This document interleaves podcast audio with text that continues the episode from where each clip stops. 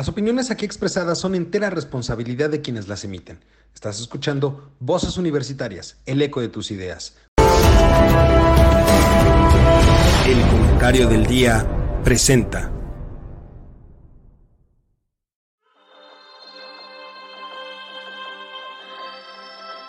En una época donde el conocimiento y la información son fuentes de poder, se necesitan voces capaces de explicar el entorno, comprometerse con la verdad, representar el sentir de la sociedad y expresar la universalidad de pensamientos.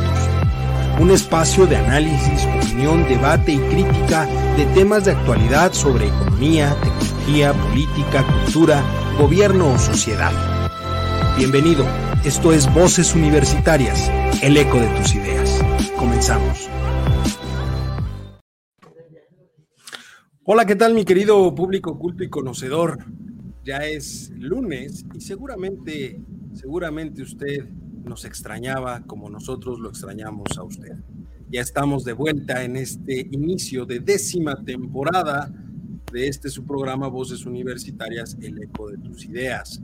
Y como cada semana, como sucedió la temporada pasada y sucederá en esta temporada, esta alineación que todos quisieran, que la 4T anhela, pero nunca tendrá, y que la oposición quiere, pero no se anima a, este, ¿cómo decirlo? No se anima a admitirlo, que necesita una alineación como la nuestra. Pero ya platicaremos de esto. Y como cada semana, mis queridos amigos, compañeros y colegas, y Chel, ¿cómo estás? Muy buenas noches. Hola, muy buenas noches, muy bien, gracias. ¿Ustedes qué tal? Deseo que hayan tenido unas excelentes fiestas decembrinas que este año 2024 nos traiga muy buenas noticias y no solamente terroríficas noticias. Así es, y pinta para ser un año bastante interesante. Mi querido Charlie, ¿cómo estás? Muy buenas noches. Hola, ¿qué tal? Muy buenas noches, un placer volver a estar con ustedes. Eh, después de un fin de semana decepcionante de mis queridos vaqueros, no voy a decir más. Esperemos que este 2024 sea un año tranquilo, aún con elecciones y todo, eh, y no lleguemos a lo que sucedió en Ecuador este principios de año. Pues esperemos que no, platicaremos, ha sido, digamos, un cierre de año y un inicio de año bastante interesante en términos políticos, económicos, sociales, ¿no? Y pues, bueno, ya, ya hablaremos de este, de este recuento como verán en el título, porque estamos totalmente en vivo grabando este inicio de temporada para ustedes. Eh, eh, pues en la cuesta de este año de Hidalgo, porque ya estamos en la cuenta regresiva, de menos 10 meses para que se acabe esto. Mientras tanto, mi querido Mario, ¿cómo estás? Muy buenas noches. Don Eduardo, un placer como siempre poder tener la oportunidad de iniciar este nuevo año 2024 que de acuerdo a los eh, numerólogos y los cabalísticos, es un año número 8 y el 8 representa el infinito. Y eso es lo que vamos a ver este año, el infinito y más allá, como dijo aquel filósofo de Toy Story. Entonces, este Buzz Lightyear, eh, vamos a ver cosas inéditas, como las hemos estado viendo desde el año pasado y lo que ha sido el arranque de este año. Pero lo más importante, lo más importante es poder tener la oportunidad de compartir con personas de la calidad y del nivel de ustedes, de Ishel, de Carlos y de ti, y desearles mucha salud, mucha salud, lo más importante, bienestar y felicidad en este 2024, un, lleno, un año lleno de prosperidad y bendiciones para todos y que sí vamos a enfrentar retos, pero si tenemos la capacidad de verlos, tenemos la capacidad de resolverlos. Totalmente. Oigan, pues uniéndome a mis queridos compañeros, obviamente les queremos desear a todos y cada uno de ustedes un gran año, un 2024, porque pues finalmente sin ustedes que nos ven, nos escuchan, están con nosotros cada semana, pues este programa no podría haber llegado al punto donde está llegando. Eh, ahora en el mes de mayo, específicamente el 4 de mayo, este programa cumple 14 años. Eh, y la verdad es que han sido 14 años muy interesantes, hemos platicado de todo, han pasado grandes voces por aquí, eh, y, las que hoy están aquí, Charlie, creo que tú este, estarás de acuerdo conmigo, han sido las voces que tenemos hoy las más atinadas de todos estos 14 años.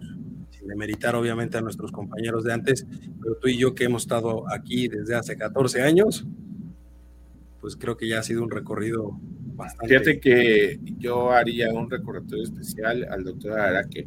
Por supuesto. Un impresionante eh, abogado. Eh, qué pena que no lo pudieras conocer o tratar, Ishel, porque te hubiera encantado platicar con él. Tiene un conocimiento bárbaro, es, de Sonora, el señor.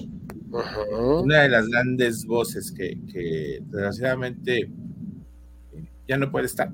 Eh, está bien, pero ya no puede estar con nosotros, anda cansado Este, pero es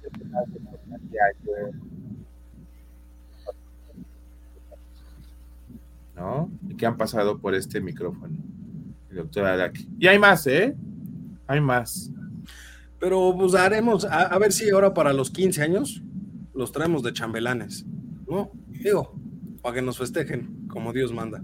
Pero ahora sí, oigan, vámonos a lo sabroso, vámonos a lo bueno, porque ya veo a don Mario ahí como que ya, le urge arrancar ahí con la idea, ¿no?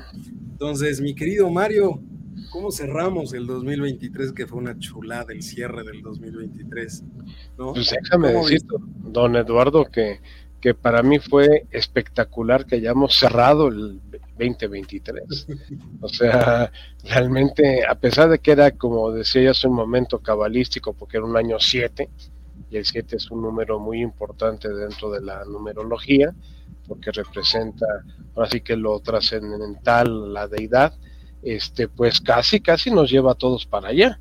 O sea, desde lo político, lo económico y lo social, fue un año bastante, bastante controvertido, bastante convulso, eh, muchos eventos, eh, grandes telenovelas no producidas por Televisa, en este caso ni por VIX, sino por el nuevo Nuevo León, eh, que ya vimos ahorita las secuelas en enero con este destape, pero no de, un candidato, sino de las cervezas y de los eventos, ¿no? O sea, 2023 ha sido un año, pues yo te diría que que nos demuestra lo que ha representado este ciclo llamado de la 4T y que pues estamos entrando en el, así que el epílogo de este ciclo y que pues vamos a ver cosas mucho más complejas durante el 2024.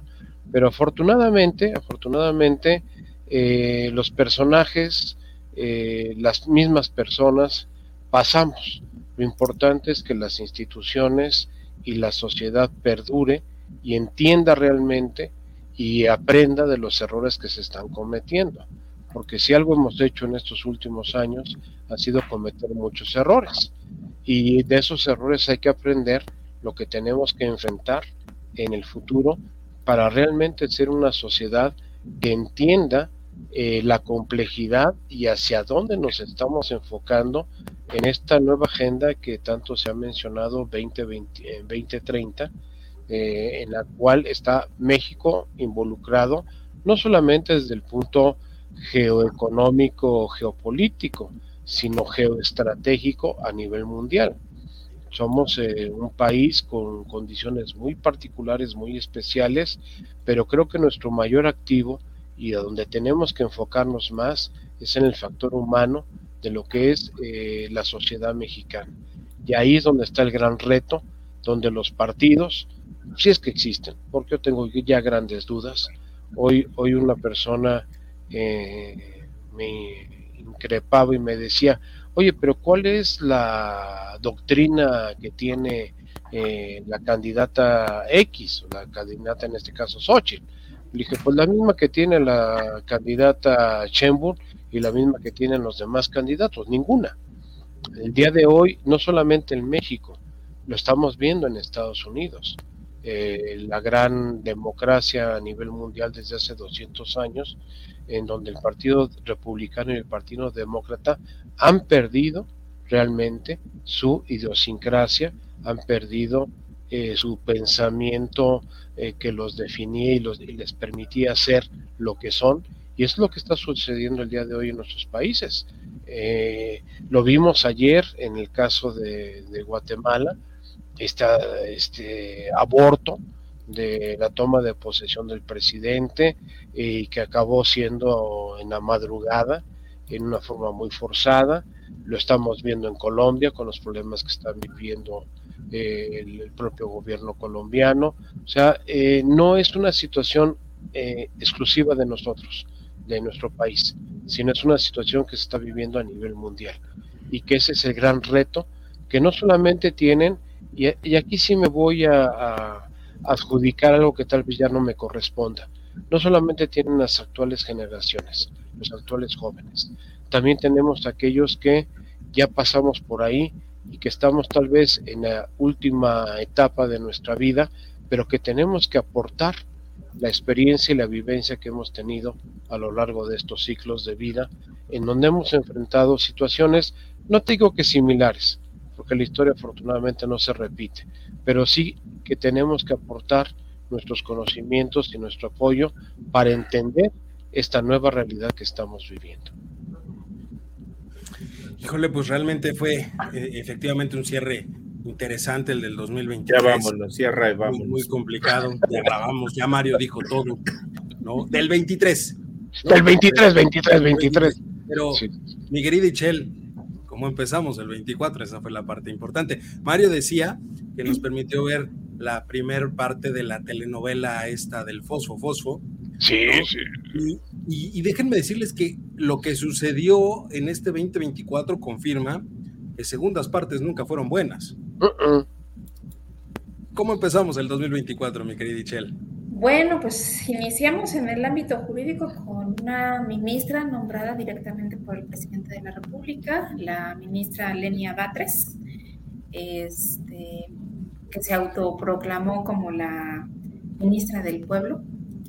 Y bueno, pues no ha sido exenta desde su toma de investidura con la toga de la Suprema Corte de la Nación de algunos comentarios, eh, vamos a decirlo, polémicos en, su discurso de, toma de posesión. Y creo que aquí, independientemente de, de, lo que dijo en ese momento, en las recientes sesiones del Pleno de la Corte lo que ha demostrado es su falta de conocimiento en materia jurídica. Eh, los propios ministros en el Pleno de la Corte, creo que fue más que significativo en la pasada sesión del día jueves de la semana pasada, el día 11 de enero, si no me equivoco la, fecha. Este, se estaba analizando una sentencia, eh, una contradicción de tesis en el sentido de la parte fundamental tenía que ver precisamente con el, con el tema de la importancia de las sentencias que se emiten por de los órganos jurisdiccionales un tema de una suspensión. Y bueno, pues ella eh, le tuvieron que explicar prácticamente todos los ministros el fondo de, del objeto de la discusión con manzanitas y con palitos. Y ni aún así pudieron llegar a un consenso con ella.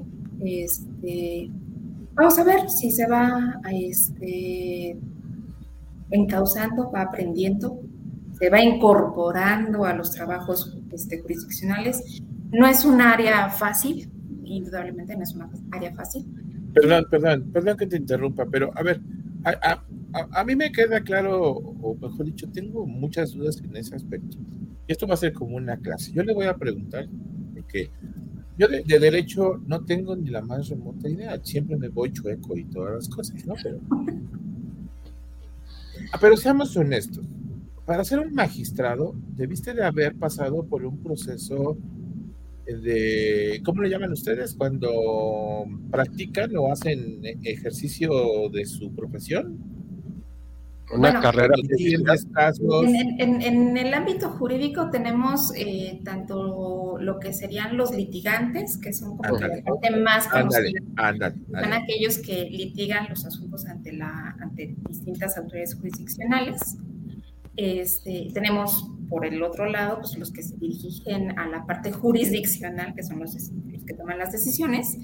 Y luego tenemos a los abogados administrativistas que pueden fungir tanto en una parte como autoridad, porque las autoridades administrativas emiten resoluciones que tienen efectos respecto de las personas. Ok.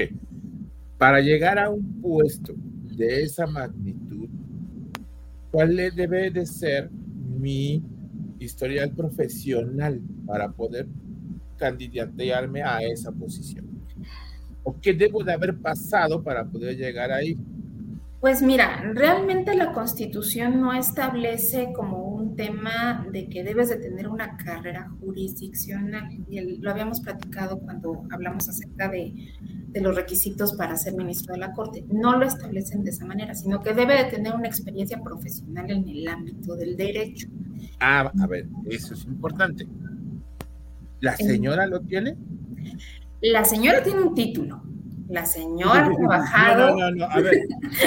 trabajado en voy a llegar a este caso. del Centro Universitario Cúspide. Tiene un, ah, título del Centro Universitario Cúspide. Pero, creo que tenemos que, tenemos que aclarar, Carly. Pero creo que tenemos que aclarar de qué, a qué señora te refieres. Sí, ¿a cuál de las señoras? Señoras ya hoy que están en la arena pública. Tenemos a la señora X, tenemos a la señora este... No, no, no, no. Yo hablo de la señora Batres, que es una ministra, ¿no? Porque, a ver, a mí me queda clarísimo que si tú le preguntas algo de derecho penal a Xochitl, perdón, a la señora X, pues no vamos a ver nada, porque no... No, no, no tiene por qué saber. ¿no? Y también Pero el tema está en que... Si me vaya a contestar. Pero a ver, Pero a ver el tema está en que Lenia Batres ya demostró en sus primeras intervenciones en la corte tampoco sabe nada del tema de la corte. A eso voy. Pero sí sabe cómo tratar a sus vecinos. Yo vi el TikTok que salió en redes sociales de cómo trata a sus vecinos y se me hace una persona muy propia, muy, muy adecuada. tiene mucha empatía, mucha empatía con sus vecinos. O sea, yo vi el TikTok. Oigan, ahora, Perdón, es, que no, quiero encasillarme tanto en esto porque sucedieron muchas cosas, muchas. No, demasiadas, demasiadas. o sea, hasta Santa, Claus, hasta Santa Claus tuvo problemas con el trineo, o sea, ha habido de todo. Si llegas a un trabajo, te contratas porque eres el máster de máster de algo y a la primera no das el ancho. Ah, pero es que ahí esa es la parte importante que creo que, que es con lo que empezamos el año, porque ella no se contrató para ese puesto, ella la impusieron para ese puesto y la impuso a alguien que sabía que no tenía ni la más remota idea de lo que iba a hacer en ese puesto. Mil veces hubiera sido mejor que llegara la hermana de la secretaria de gobernación. Ah, bueno. en cuanto a perfil. Eh, sí, pero, pero ahí, ahí, a lo mejor ya estaban preparando el showcito de San Juan, ¿eh? Ah, exacto. A lo mejor ya estaban preparando el showcito de San Juana. Esa es otra. Y, ahí el papá hubiera salido. El, ah, el papá hubiera salido súper balconeado, que honestamente es uno de los mejores abogados laboristas de este país. O sea, eso no, no, no le quita. Y es el que le está llevando el caso a San Juana. Exactamente, nada más que pidió el 20% para la campaña. Ese fue el, eso fue el error que no les gustó. Para el sindicato, para el sindicato, porque... Por eso, o sea, las liquidaciones quería el 20%, pero para la campaña, independientemente de sus honorarios, ¿no? Pues eso, eso son cosas indistintas. Entonces yo Entonces, ya no entiendo dónde está la congruencia ahí, porque le está llevando el caso a San Juana, donde están denunciando que le pidieron el dinero para la campaña de Claudia y resulta ser que este, pues él es eh, de los partidarios de Claudia que la han apoyado eh, de manera abierta. Entonces yo ya no entiendo el relajo de esa familia. Pero el problema es que el, que lleva el caso jurídico es el papá y la que pidió el 20% es la Secretaría del Trabajo en su momento. la Actualmente Secretaria de Gobernación. Ah, aquí yo creo que lo más importante y destacable de ese caso en particular es de que todos marcaron, pusieron su raya, pero la Fiscalía General de la República, ni la Fiscalía eh, por hechos la FEPADE, iniciaron o se sabe que hayan iniciado una investigación por los hechos que está denunciando esta San Juan. A ver, una pregunta técnica, Ishel, una pregunta técnica, Ishel. ¿Aún vive el doctor Gesmanero? Pues lo vimos en, el informe de Ernestina Godoy en su despedida, cuando le Sí, porque pues, yo, yo no lo he visto en todo el, sexenio, ¿eh? O sea, mi estimado Alejandro, es que si Ahora muy seguido se deshace. Cuando estuvo apoyando a su hermano con la esposa, ahí lo Con el relajo del, de la esposa y de... Ahí lo vimos, porque no hubo otra cosa más. Y Chel tiene razón, si sale y le da el aire se inflama. Hay que cuidar al señor, es el único fiscal que tenemos ahorita y nos tiene que durar hasta el 2000, no sé cuánto, 2050 ¿Y tú, crees que termine este año? No, pues, pues si lo tienen en formol metido en su oficina, yo creo que sí. Tal vez. El señor presidente ha aguantado estos años. Pues exactamente. Oigan, pero a ver, entonces. Pero no nos desviemos.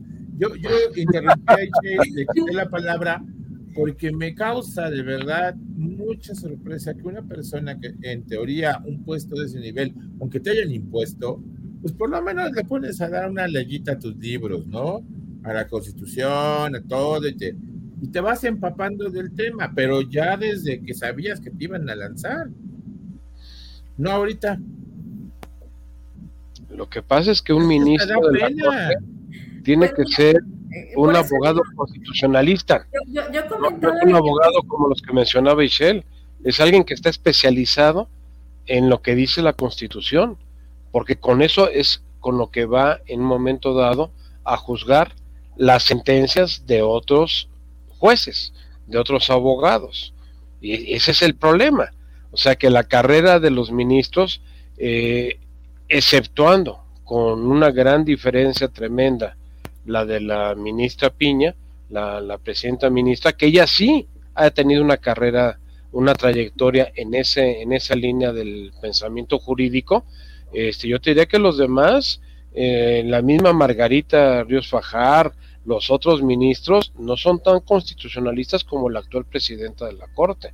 Y esa es una aún así, y aún así podemos hacer una gran diferencia de los ministros, porque la han sabido manejar bastante bien. Por ejemplo, el caso de Laines, ha manejado muy bien. Ah, no, no, Lainez, ha demostrado ser un hombre que se ha puesto la, ahora sí que la toga y ya, ya, ya ha respetado lo que representa ser ministro de las hasta Saldívar que se retiró.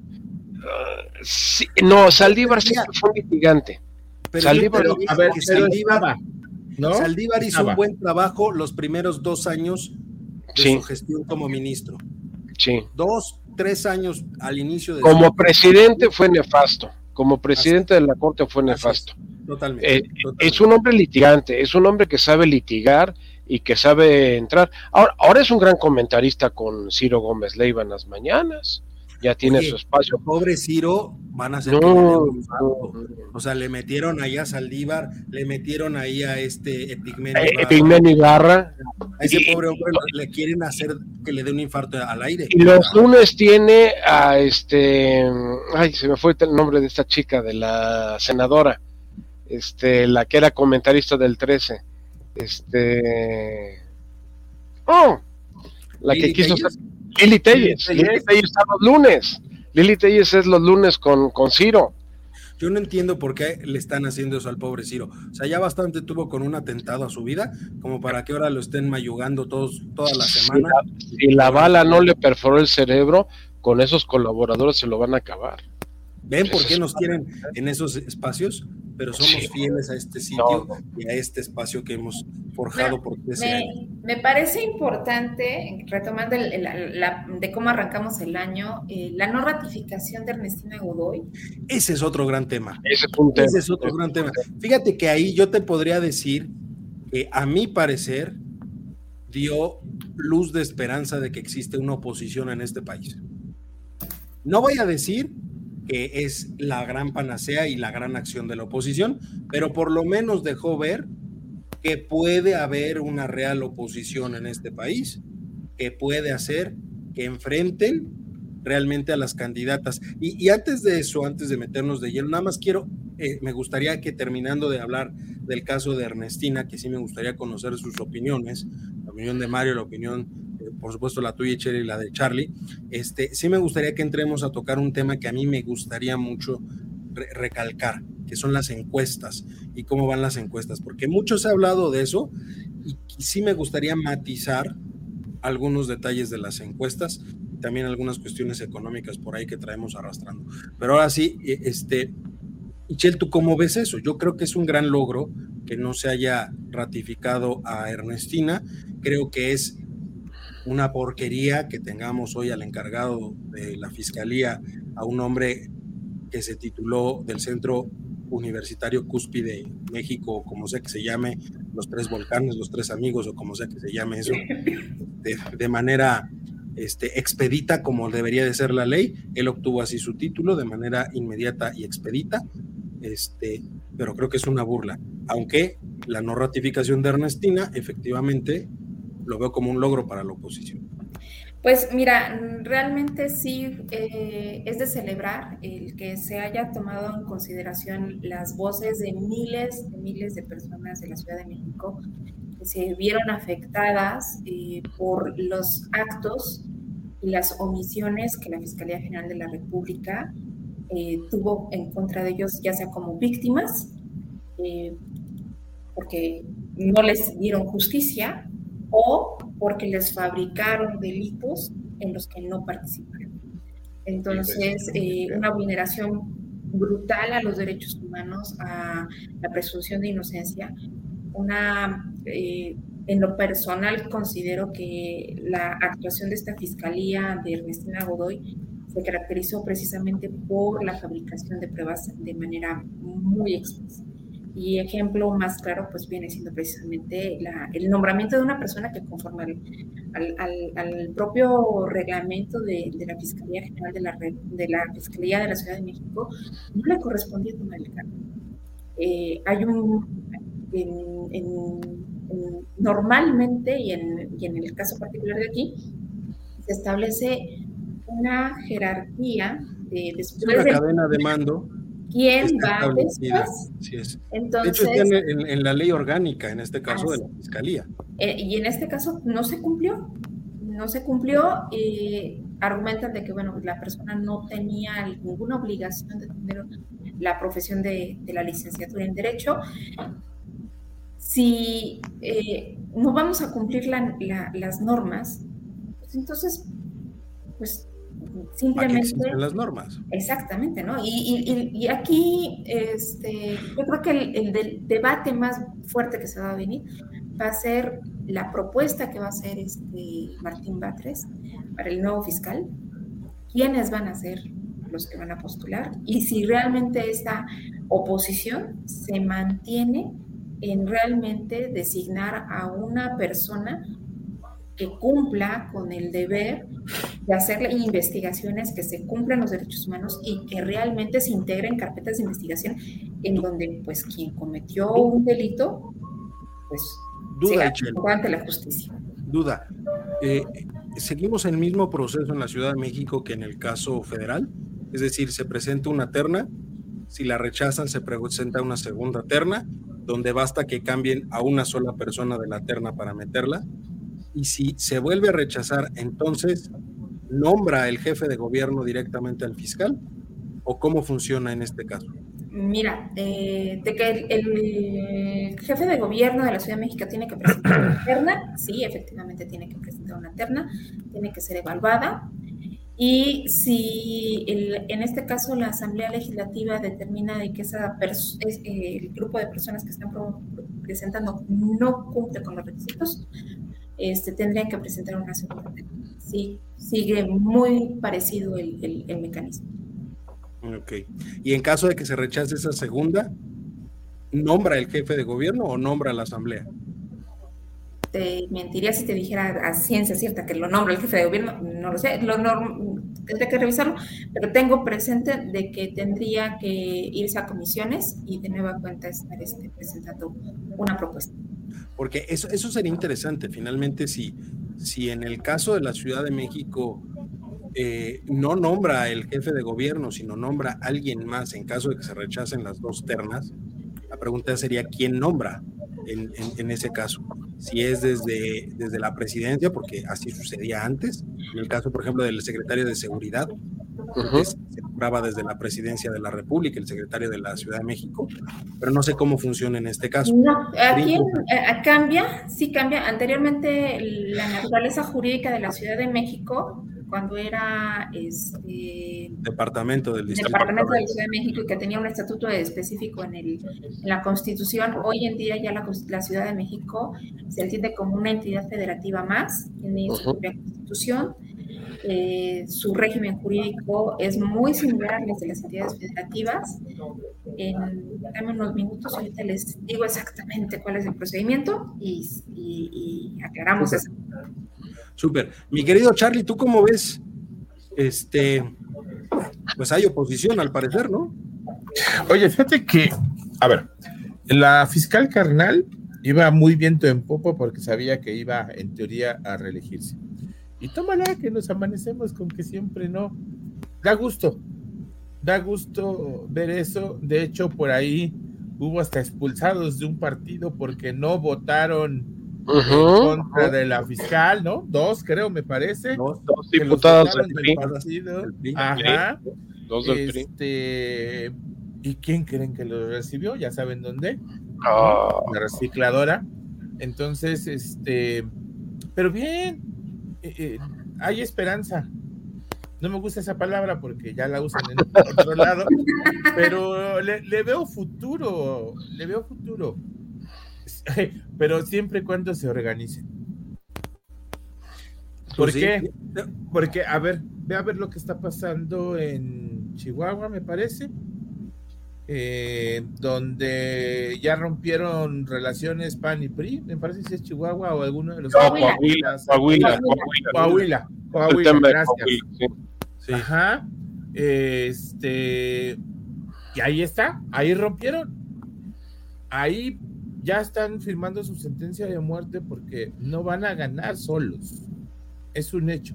Si quieren ganar las elecciones, tienen que ir en conjunto y buscar un candidato que verdaderamente eh, los lleve a donde quieran estar. Estaba revisando las encuestas, tengo la, la, última que decía de diciembre, no sé si los datos vayan a ser correctos, pero al menos en diciembre, en el cierre, Claudia se mantenía al 60% del electorado. Ya por ahí aparecieron encuestas donde va al 57, 55. La última encuesta de encuestas, el poll, poll of polls, eh, la, ya la había bajado de, estaba en 63 en promedio y Xochitl estaba en 30. Ya había 34 había aumentado eh, Xochitl a 33, 34 y Claudia había bajado ya a 57, algo así. Pero ahorita, ahorita pero ojo, este vean nada más, hay algo bien importante. Estas encuestas solamente están marcando preferencias de dos, de tres candidatos, porque inclusive viene ya también el candidato de eh, Movimiento Ciudadano Sí. Donde el Fosfo ya les dio ahí su bendición y toda la cosa. Pero sí. me preocupa algo. La guama de honor. Estos son los las personas que ya tienen más o menos por quién van a votar. ¿Cuál es el margen de personas que no tienen idea de por quién van a votar? Ese margen es el que se va a mover y puede en un momento dado cambiar. Justo, Ese es el que me preocupa. Justo eso, es lo que, quiero tratar ahorita, pero eh, antes de eso, Mario, un logro para la, oposición, pero, pero la oposición en la Ciudad de México o la oposición nacional, porque eso también es importante. ¿eh?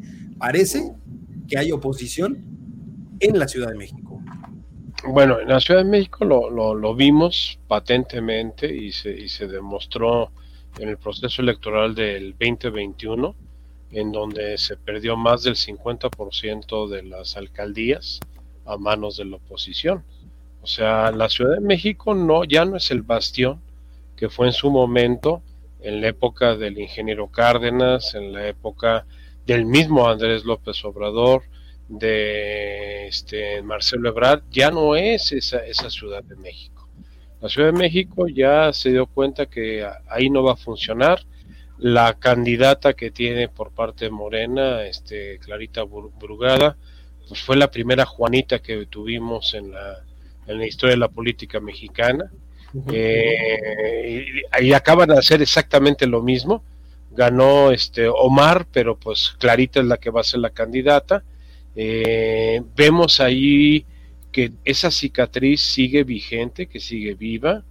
La desaparición de unas semanas de Omar García Harfush en el escenario político y su nuevo regreso para hacerlo candidato a ser senador de la República, eh, pues son cosas que te están demostrando que Morena responde claramente a la mecánica política del PRD, las tribus. Y aquí en lugar de tribus yo te diría que parafaseando a los grandes programas televisivos norteamericanos, a, la serie de Walking Dead, o sea, una bola de zombies que andan brincando de un lado para otro y que ya no sabes de dónde te salen y que cada secta o cada gremio de, de, este, de zombies tiene diferentes intereses. Efectivamente, el caso de Ernestina Godoy es un caso emblemático, es un, clásico, un caso que tenemos que analizar detenidamente porque no solamente implica el ámbito local de la Ciudad de México, eh, Ernestina Godoy era un personaje que estaba teniendo injerencia a nivel nacional. Recordemos el caso del fiscal de Morelos. Ella fue una pieza clave para crearle una serie de situaciones críticas al fiscal de Morelos y que hasta la fecha sigue. Es un poco lo que me ¿no? O sea, la, creación de pruebas, eh, mucha opacidad en, mucha opacidad en el manejo de las situaciones muy muy muy al gusto muy a la conveniencia e inclusive con aspectos fuertemente eh, de tendencia política como fue no sé si ustedes se acuerdan aquel caso con Sandra Cuevas cuando fueron a este de la fiscalía de la Ciudad de México a intervenir sus oficinas y a encontrar la propaganda neofascista en contra de Claudia por, por ser judía, ¿no? Entonces, eh, todo este tipo de, temas, pues la señora Ernestina Godoy fue una persona muy hábil para manejarla. A mí lo que sí me causó, honestamente, eh, gran desconcierto fue la publicación de Guillermo Sheridan, de que también está plagiada la tesis de y que cuando fue eh, funcionario en el gobierno de la Ciudad de México con eh, López Obrador, no estaba titulada, se tituló posteriormente. Y, y, que esa, esa, esa tesis con la que se tituló, pues ya salió que también igual de plagiada que la de la ministra que tenemos en la Suprema. ¿Te sorprende realmente, Mario? Sí me sorprende. ¿Te sorprende que hasta ahora se sepa? E, ese es el punto que hasta ahora nos estemos enterando que también aquí había ese, ese, tema. ¿no? Sorprendernos no nos sorprende que hagan esas triquiñuelas. Bueno, es que el plagio se les da de forma natural, ¿no? O sea, el plagio es, natural en la A mí no me sorprende que lo, que, lo hayan hecho. O sea, el, el, calado de su trabajo te habla de personas que podrían hacer eso y más. Ah, y eso y más. Lo que me sorprende, efectivamente, es que sea hasta ahora que salga ese tipo de cosas. Porque ahorita, mira, era gente tan, tan oscura, tan mediocre, tan gris, que nadie se ocupaba de ellos. Te, voy a decir algo. No están saliendo las cosas ahorita. Les voy a decir algo que a mí me preocupa. Antes de que Ichel ya tiene por ahí el dato, eh, según nos dice aquí, de la designación. A mí algo que me preocupa de Ernestina Godoy. Hoy, hoy las encuestas dicen que la siguiente presidenta la primera presidenta de este país va a ser Claudia Sheinbaum, de acuerdo a lo que hoy dicen las encuestas. Que no estoy diciendo que ella vaya a ser, pero hoy eso dicen las encuestas. Y hay que recordar que Claudia Sheinbaum tomaría posesión de la presidencia el primero de octubre de este año. Así y es. en diciembre del 2024 hay un ministro que entra en retiro y tendría que lanzar su primer eh, terna para eso. A mí lo que me preocuparía es ver a Ernestina Godoy en esa terna para la Suprema Corte. Ojo con eso. Sí, a mí me sorprendería ver a Ernestina Godoy en esa terna. A lo mejor no es a la que eligen, pero estoy seguro Oigan, en esa terna. A ver, suponiendo, suponiendo que Claudia Sheinbaum sea la presidenta del país, ya que nos queda, ¿no? Ya. ¿No creen que le vaya a dar vuelta al presidente? Es decir, al viejito decirle, ¿qué crees, chavo? ¿Tú ya estás por allá? Eh, el general este, Lázaro Cárdenas dilató dos años para darle la vuelta a Plutarco Elías Calles. ¿Dos años? Dos años, sí. dos años.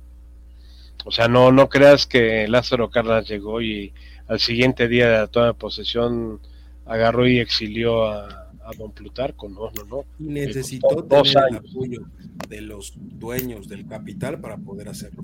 y del ejército, de las Fuerzas Armadas. Después de la expropiación, y ya que amañó al ejército también cuando lo Y ese es otro tema, ¿eh? Sí, por supuesto. ¿Por qué? Porque el señor presidente es el mando supremo de las Fuerzas, Armadas. Y es la primera vez que pero...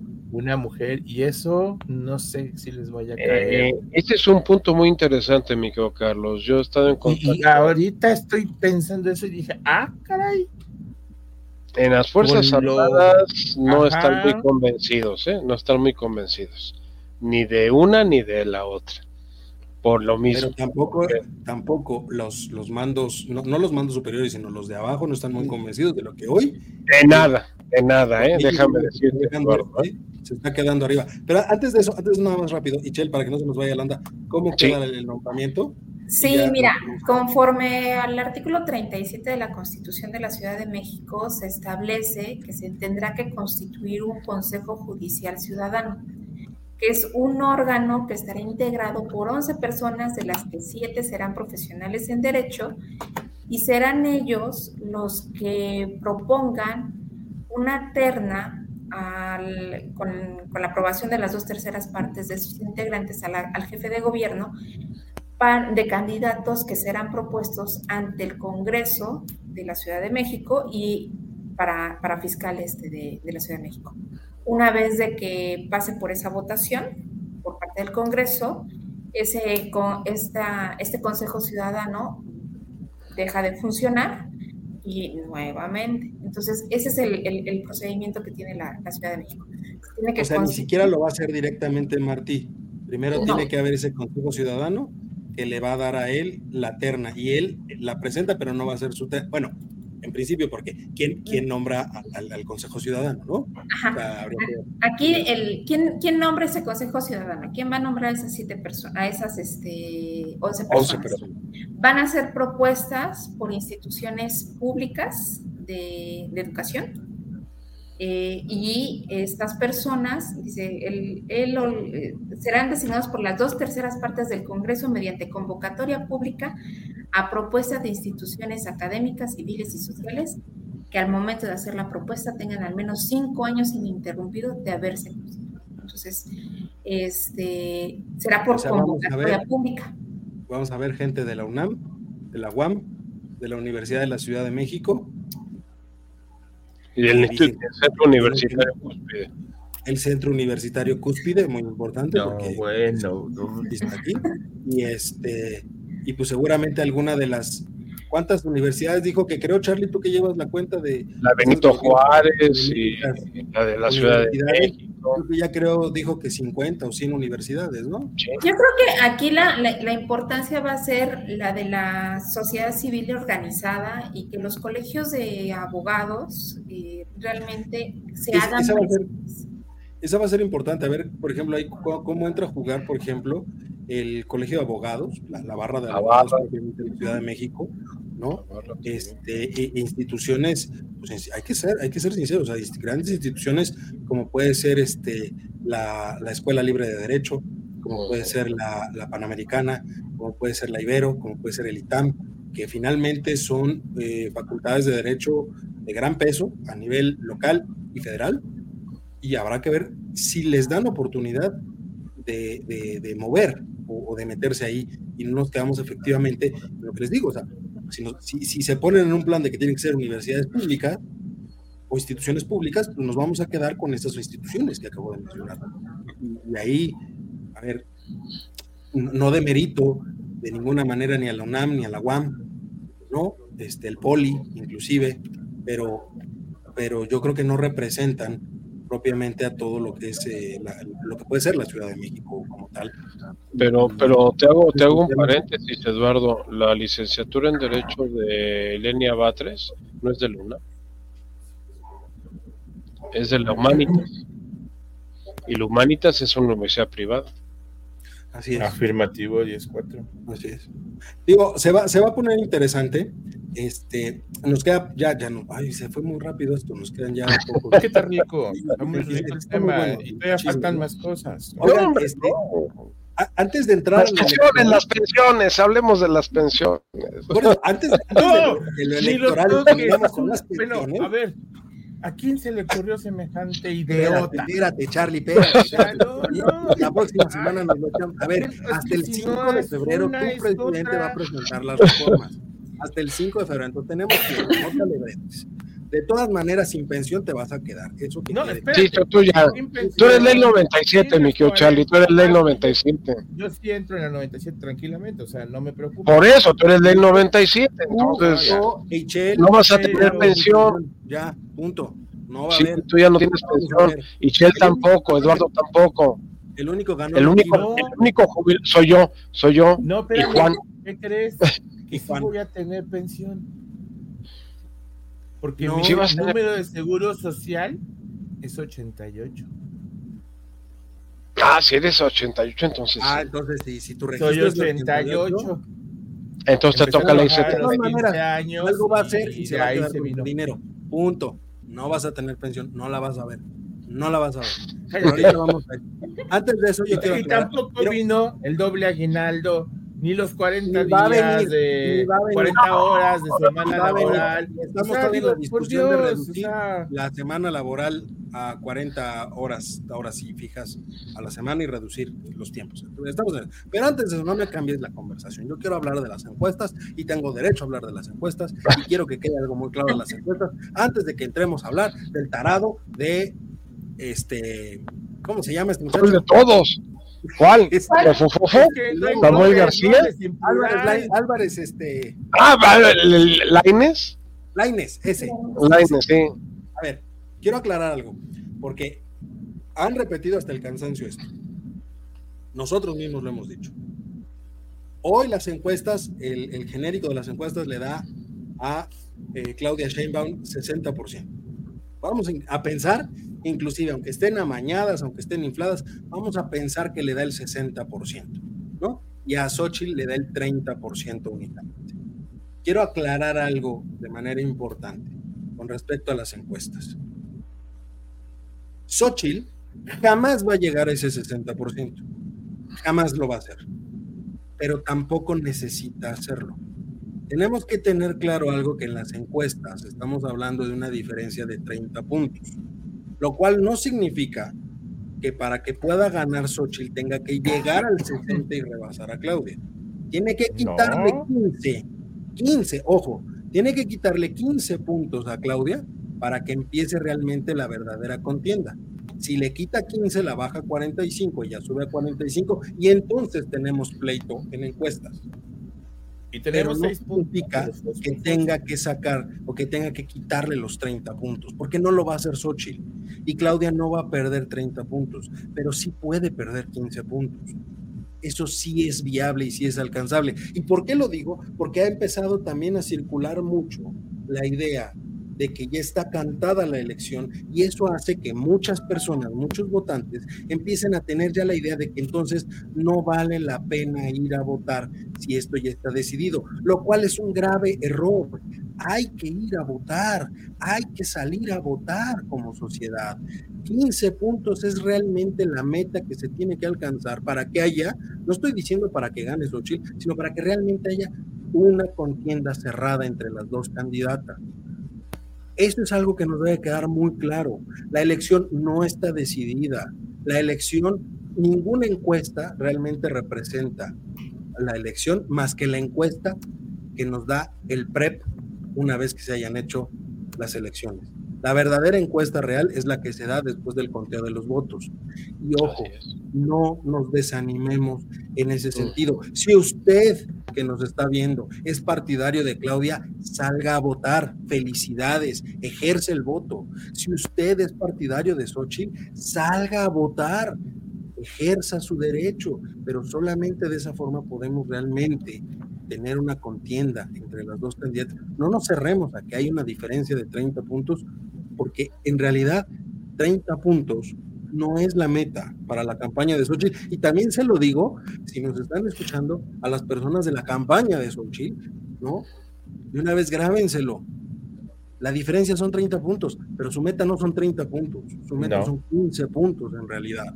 Y eso es viable, es posible y es alcanzable. Y, en cuanto al fosfo, y ya con esto termino y le doy la palabra a Charlie para que nos explique realmente todo este tema, el fosfo, el nuevo fosfo, fosfo, que ni siquiera es fosfo y que ni siquiera sabe qué hace ahí el pobre hombre, porque lo agarraron yo creo de madruguete y le dijeron, te toca porque no hay otro, ha sido la peor revelación de candidato que ha tenido este país. Aunque me digan que el Samuel y su esposa representan la nueva política y representan a la juventud de este país, créanme, créanme que si realmente creen que la juventud de este país se debe de representar por personas sentadas en una mesa, tomando, echando la chorcha, desde ese punto estamos muy jodidos como sociedad. Esa no representa la juventud de este país.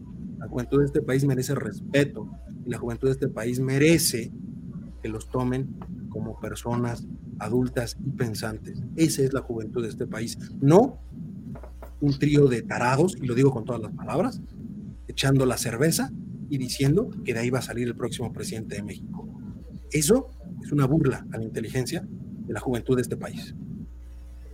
Y ya no digo más. Ya dije lo que tenía que decir.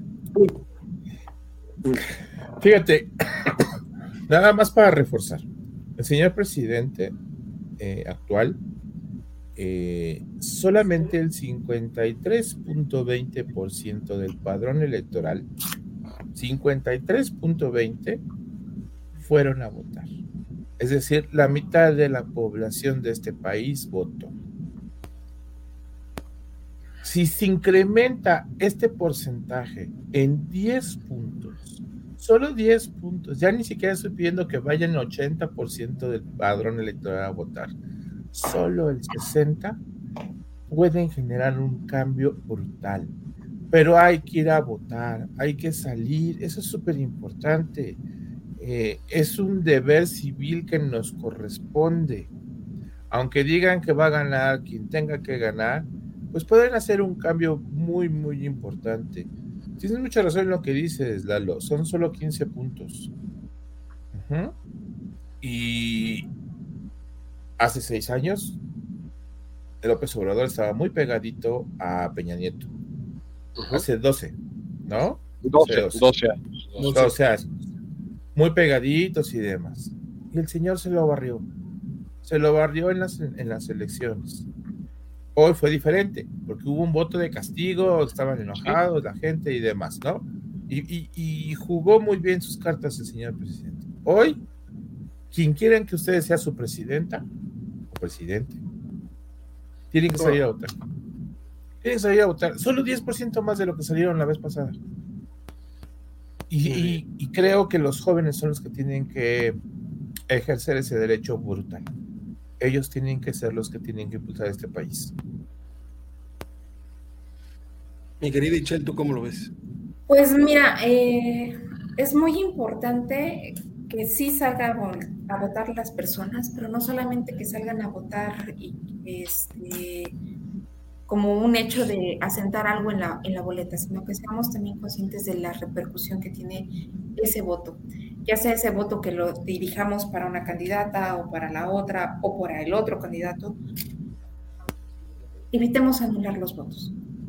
Realmente evitemos anular votos. Eh, es una situación bastante compleja, porque hay personas que dicen, yo anulo mi voto para que sepan que este, estoy en desacuerdo porque ningún candidato me representa.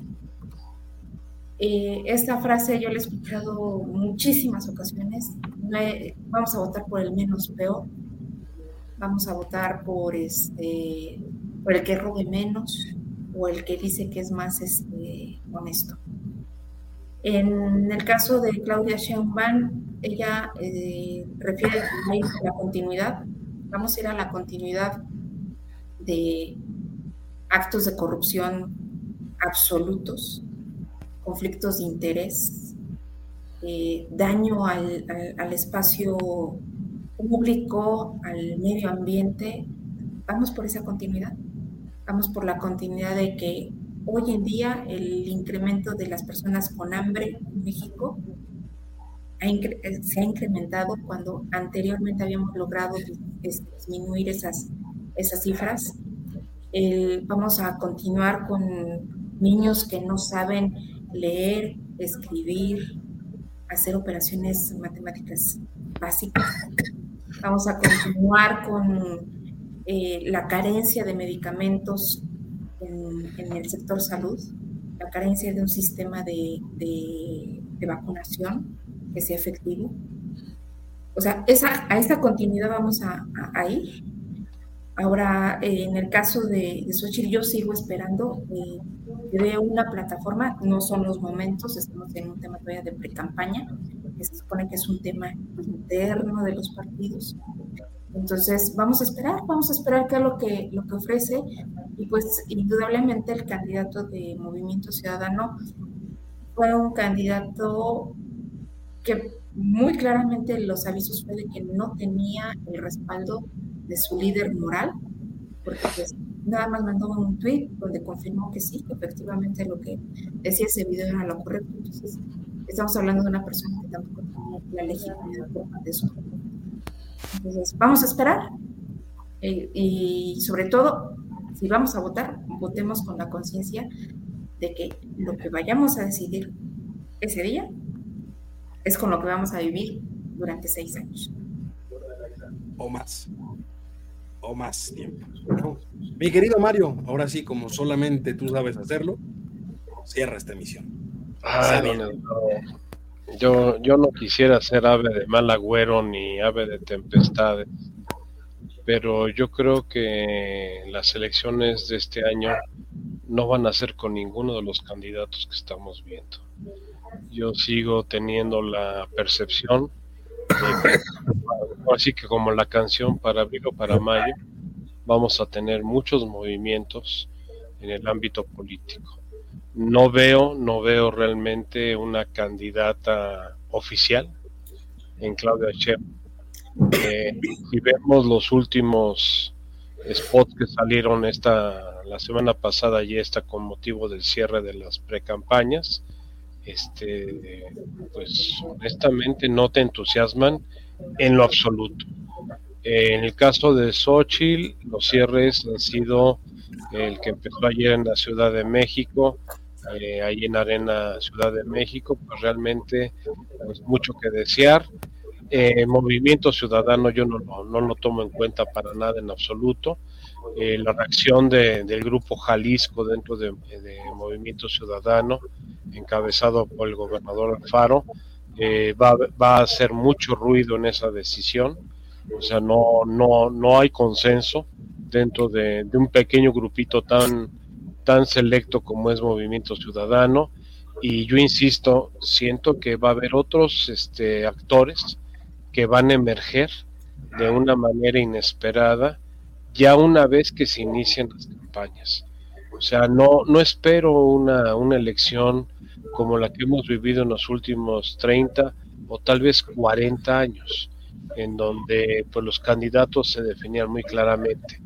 Eh, espero no tener escenarios como el 94. Espero no tener esos escenarios. Pero no ni como Ecuador. Ni como Ecuador, ni como ahorita Guatemala. ¿eh? Para mí fue muy, muy representativo el tema de Guatemala. Es un país muy pequeño, sí, pero colinda con México. O sea, somos frontera con... Y en la frontera más crítica que tenemos en este momento, el que, el que le hayan impedido al presidente tomar protesta, y que tuvieron que ir hasta las tantas de la madrugada para poder llevar a cabo el, proceso. Entonces, todo este tipo de intereses tan enconados que estamos viviendo, eh, lo que se mencionaba hace un momento, de pues la clase empresarial, y, no hablemos nada más de la clase empresarial, entre comillas, formal de este país, hablemos de la clase empresarial, eh, ahora sí que informal que tenemos en este país, por no decir ilegal, que ha tomado las riendas y el control de muchos territorios de, nuestro país. Entonces, toda esta serie de elementos y otra cosa muy importante, eh, la dinámica que vamos a tener con las elecciones con Estados Unidos. Recordemos que en noviembre de este año hay elecciones presidenciales en Estados Unidos. Y en este... ¿eh? Ojo. Y, ojo, ¿eh? Trump volvió a ganar hoy. Y, pero vamos a decir, este, se están dando hasta con la cubeta por la situación. Se supone que los demócratas van a apoyar la opción de Biden, pero yo también tengo mis dudas de que Biden realmente sea el candidato de los demócratas para este noviembre. Entonces yo no, yo, yo iría con la filosofía de, del grupo de AA un día a la vez. Un día a la vez. Vamos a analizar. Exactamente. O sea, eh, vamos a ver cómo evolucionan y yo no le pondría. Ahora, las encuestas que tú mencionabas hace un momento y que Itzel tan adecuadamente calificaba, yo no les creería, ¿eh? definitivamente. Yo tengo contacto por mi actividad profesional con personas de diferentes niveles socioeconómicos y yo no he escuchado una una, que me diga yo estoy a favor de eh, el oficialismo, de la continuidad, de que esto siga. Entonces, este, a mí me extraña ese 60%, esos 70%, esa popularidad desmedida de, del habitante de Palacio Nacional. Oye, Poderosos caballeros don dinero, decían por ahí. Sí, pero aún, aún el dinero no llega a comprar conciencias. No, pero ¿sabes por qué? O sea, lo, digo más que nada porque pues el que paga manda la encuesta posible. Sí, pero recuerda también, yo te, voy a parafasear el personaje. Ustedes reciban todo lo que les den y voten por quien les dé la gana. Eso lo dijo en sus tres campañas anteriores, ¿eh? O sea, no, no, no, no estoy inventando la, frase. Entonces, eh, mucha gente está haciendo eso, ¿eh? Yo ahorita agarro lo que me den y a la hora de la hora quién sabe para dónde me vaya yo a mover. Ahora, los famosos twisters eh, es, un porcentaje muy alto. ¿eh? ¿eh? yo veía el otro día un análisis, hay un libro inclusive que se acaba de publicar al respecto de los, switchers, en donde te habla de que es un 35% del padrón. ¿eh? Pues es justo parte del, padrón que manejaba Charlie. O sea, ese, cuarenta y tantos por ciento que, que queda ahí volando, que no salió a votar, que nunca ha salido a votar históricamente, pues son ellos. es ese porcentaje que tendríamos que ver, ¿no? Oigan, ya se nos, acabó el tiempo, don Mario, como siempre cierras muy acertadamente este programa. Este, y, lo único que quiero aclarar también es que, a pesar de todo, creo que estamos en un momento eh, interesante, empezando el año, pero yo, a mí me gustaría mucho que tampoco perdamos de, vista algo. Estamos en el momento en el que hay que empezar a pedir cuentas. Hay que analizar resultados, hay que analizar lo que no se cumplió y, y hay que pedir cuentas claras en estos 10 meses que faltan. Porque es muy fácil irse por lo que se dice allá en Palacio, ahorita hablar justamente de las reformas y todo eso, ahorita no es tan importante las reformas. Ahorita es importante pedir cuentas de lo que se hizo y lo que no se hizo. Y hay que recordar, ya superamos los 176 mil muertos en este, este sexenio. Vamos a cerrar, por lo que dicen los especialistas, en cerca de 200 mil o un poquito arriba de los 200 mil muertos en este sexenio. Vamos a cerrar sin estancias infantiles. Vamos a cerrar sin medicamentos Vamos a cerrar sin eh, una ley de víctimas adecuada. Vamos a cerrar con más de 100 mil desaparecidos, aunque el lo quieran real. Vamos a cerrar sin vacunas. Es decir, es momento pedir un sistema digno como Dinamarca. Así es. Entonces, tampoco se nos debe ir de, vista eso. Y, por lo menos en este programa vamos a, poner especial énfasis porque recordarán que ahí dio 100 promesas. si se analizan realmente a detalle, nos quedan mucho a deberes a 100 promesas. Demasiado. Pero ya lo estaremos analizando, ya lo estaremos analizando, porque repito, hoy la discusión tiene que estar centrada en cuáles han sido los resultados de esta administración. ¿Hay cosas importantes como las reformas, todo eso? Sí. Ese es tema de la oposición y de los partidos en el Congreso. Esa es su chamba, ver las reformas. Pero la chamba como sociedad civil ahorita es pedir rendición de cuentas, lo que se hizo y lo que no se hizo. Porque este es el cierre del sexenio. Y nada de que a Chuchita la bolsearon. Hay que empezar por eso. ¿no? Pero bueno, oigan, mi querido Mario, Michelle, Charlie, como siempre, mil, mil gracias. Ya se nos acabó el tiempo. Les agradezco a todos ustedes y sobre todo a todos ustedes que nos ven, nos escuchan en esta nueva temporada. Ya estaremos aquí dando, dando lata como todos los lunes a esta misma hora, siete y media de la noche. Perdón, ocho, y media. Aquí. Ya no sé ni en qué día vivo, disculparán ustedes, pero estaremos aquí todos los lunes a las ocho y media de la noche. Los martes, recuerde que tendrán bitácora internacional, ocho y media de la noche. Miércoles, hora libre. Jueves, el trago económico, los dos a las ocho y media de la noche. No se olviden de seguirnos en todas las redes sociales. Comentario TD en Instagram y en X. El comentario del día en Facebook, YouTube. Suscríbanse al canal de YouTube, por favor, en LinkedIn y también en TikTok. Y eh, pues también estamos en Telegram, en WhatsApp, los canales del comentario del día, donde se suben noticias, las columnas, la información de los programas también, y por supuesto en Patreon, por supuesto ahí, si nos quieren apoyar, quieren apoyar este sitio, la bienvenida toda su eh, aportación, sus donativos, porque Charlie quiere su iPad y esperamos algún día poder regalarle el iPad. Ya estamos viendo cuánto nos cuesta el iPad generación 1 reciclada. Este, no, yo tengo esa, pero quiero cambiarla. De todas maneras te la vamos a cambiar por una, nueva, nuevecita de envoltura la vas a tener la generación. Pero, pero por ya de mientras, pues les agradezco mucho, les mando un fuerte abrazo, les deseamos, como ya se los dijimos, un excelente 2024 y nosotros nos vemos, nos escuchamos la próxima semana en este su programa, Voces Universitarias, el eco de las ideas. Mientras tanto, tengan un excelente cierre de lunes y un excelente inicio de semana. Oye, oye, ¿te gustó la emisión? Entonces, no te la puedes perder la siguiente semana.